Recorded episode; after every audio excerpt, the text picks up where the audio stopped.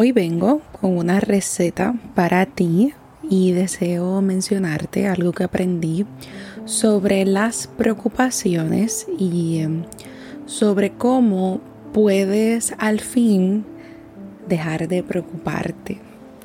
Y em, es muy diferente a cómo nos enseñan lo que es una preocupación.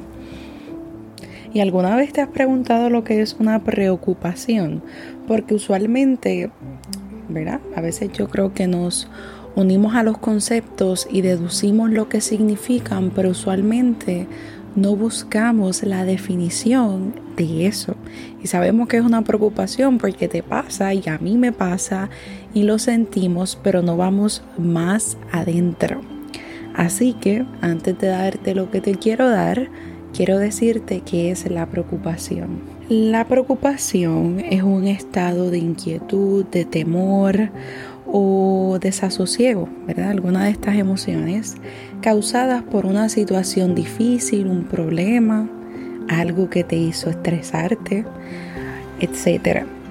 Y cuando nos preocupamos, usualmente esa preocupación se queda en nuestro cerebro, en nuestra mente y viene constantemente a ti y a mí o a nosotros.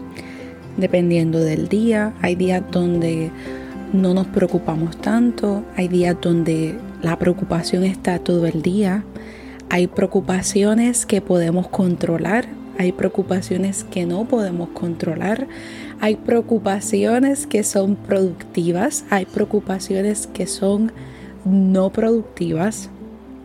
Y chequeate esto, cuando una preocupación viene over and over and over, es decir, a cada rato, a cada rato, a cada rato y no se va, significa lo siguiente, te estás enfocando en el problema o la situación y no la solución porque invertimos, estás invirtiendo tu tiempo en la preocupación y en cómo te está haciendo sentir y en lo mal que te estás sintiendo y no en solucionarlo. Así que hear me out.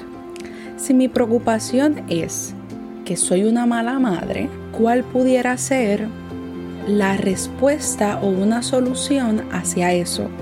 Ok, siento que soy una mala madre pues quizás pudiera buscar ayuda. ¿Qué tú estás haciendo que te está haciendo sentir que eres una mala madre?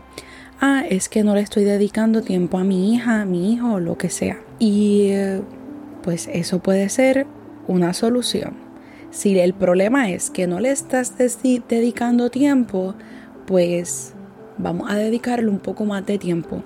Ok, lo hice, pero aún me sigo sintiendo como una mala madre. Ok, pues ya ahí quizás podemos escalar un poco más y ya quizás es algo que tenga que ver contigo. Podemos buscar ayuda, podemos tomar un curso online de paternidad, podemos leer un libro. Lo importante es hacer una acción para ello, porque si no haces una acción, la preocupación o esta situación va a continuar y continuar y continuar y no se va a ir. Vamos a suponer que otro tema puede ser la autoestima. Ok, pues tengo una baja autoestima. Perfecto. Y ese es el tipo de pensamiento y preocupación que tienes respecto a lo que pueden pensar los demás de ti, respecto a lo que pueden pensar los demás de la ropa que te pusiste, lo que tú puedes pensar de ti mismo, el pensar que no puedes hacer nada bien, el que siempre estás en lo mismo, en que nunca vas a salir de ese hoyo en el que estás. Pues ok, independientemente de cualquiera de las cosas que te dijiste, que dije anteriormente, deseo que verifiques cómo, qué acción tú puedes hacer para mejorar eso.